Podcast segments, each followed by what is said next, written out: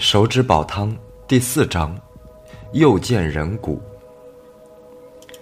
把玩着手中的弹夹，男子打量了肖小白三个人，然后指着肖小白说道：“你是这里面的头吧？让你手下的人把手里的破棍子放下，我们好好谈一谈。我不喜欢有人拿着武器指着我，因为我会忍不住出手的。”肖小白思考了一下，示意小猪把手里的警棍放下。小猪迟疑了一下，还是把警棍放了下来，但是依然紧紧的攥在手里。你说的也不完全正确，我们只是同事关系，他们并不是我的手下。是吗？不过他们很尊重你，那么你就是当之无愧的领导者。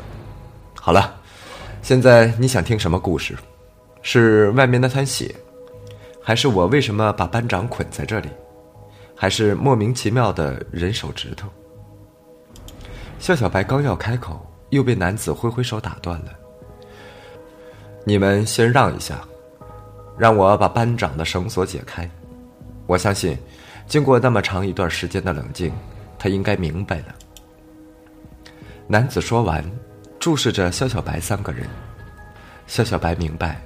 这是要他们让开，他拿胳膊碰了碰小猪，小猪紧张的呼了一下，又把警棍举了起来。这一次，那个男子动了，他像猎豹一样扑了过来。肖小白刚要上前，那个男子已经退了回去，手里拿着一把警棍。我告诉过你，就凭你们三个那三脚猫的功夫，我可以两个呼吸之间把你们杀死。假如我想动手，就不会跟你们废话了。肖小白拉着小猪和尚且在沉重喘息的小钱，退到了屋子的一角。陌生男子将警棍扔到了门外，走到椅子前，伸手先解开了被绑在椅子上男子嘴上的布条。他的手法飞快，肖小白还没有来得及仔细看，绳结已经被解开了。田愣子。你他妈敢绑老子，有种你把老子放开，老子踹死你！老子没带过你这样的白眼狼。男子耸了耸肩，笑着说：“好啦，开始骂我了，那就是说明消气了。”然后飞快的解开了绑着男子的绳索。绳索刚一解开，男子站起身来，对着被他叫做田愣子的男子就是一脚。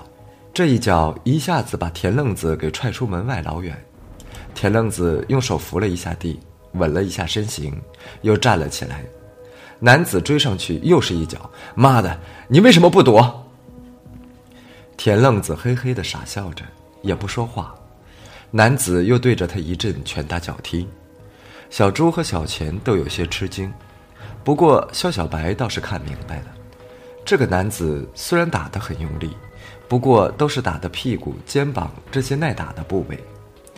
静静的等两个人闹够了，笑笑白才开口说道：“田，田先生，能不能解释一下这里发生的一切？”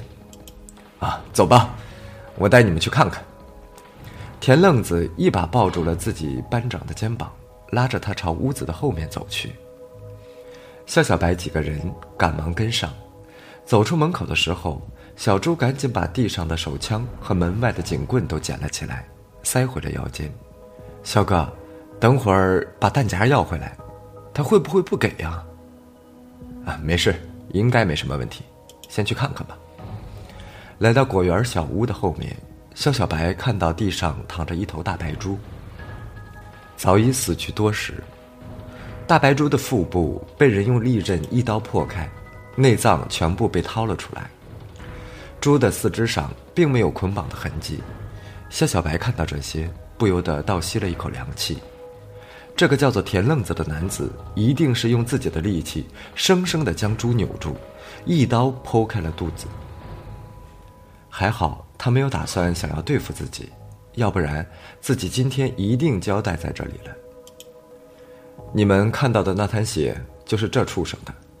班长跑来，一句话也不说。就跟我往死里掐，我刚开始以为他闹着玩的，结果差点被他掐死了。后来没办法，就把他捆起来了。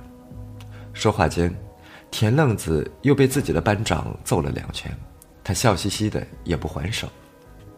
他说：“我给他送去的猪肚子里吃出了人的手指，我就给他宰了一头，证明给他看。当时着急，忘记把猪血存起来了，浪费了。就这些。”肖小白有些疑惑的问：“没了？你还想要问什么？猪肚子里的手指，你真不知道吗？那你要送给你班长的，到底是一只什么样的猪？喏，在那边汤锅里炖着。我刚才杀的那头，当时就把猪肚割下来给班长看了。不相信，你可以问班长。啊，是，我可以证明，他想送我的猪是长期用苹果喂出来的。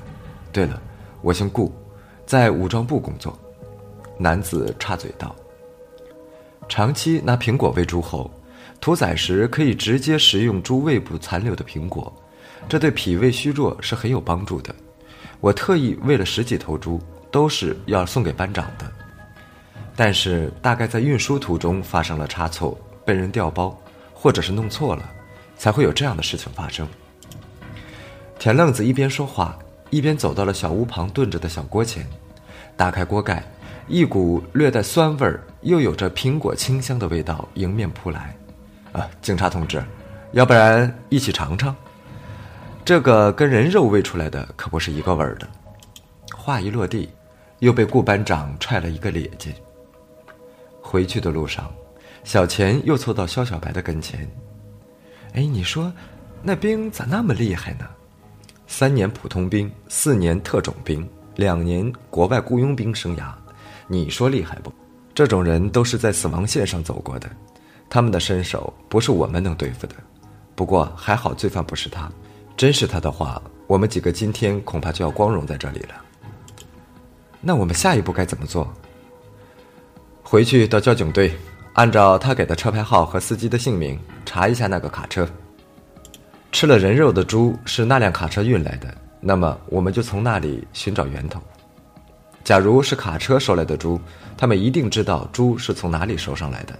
只要找到了卖猪者，凶手也就不会远了。正说着话，肖小白的手机忽然响了，是老李。小肖，你赶快回来！东城区的两个屠宰场都发现了胃部残留人类骨节的生猪，局里啊叫我们赶快的去处理。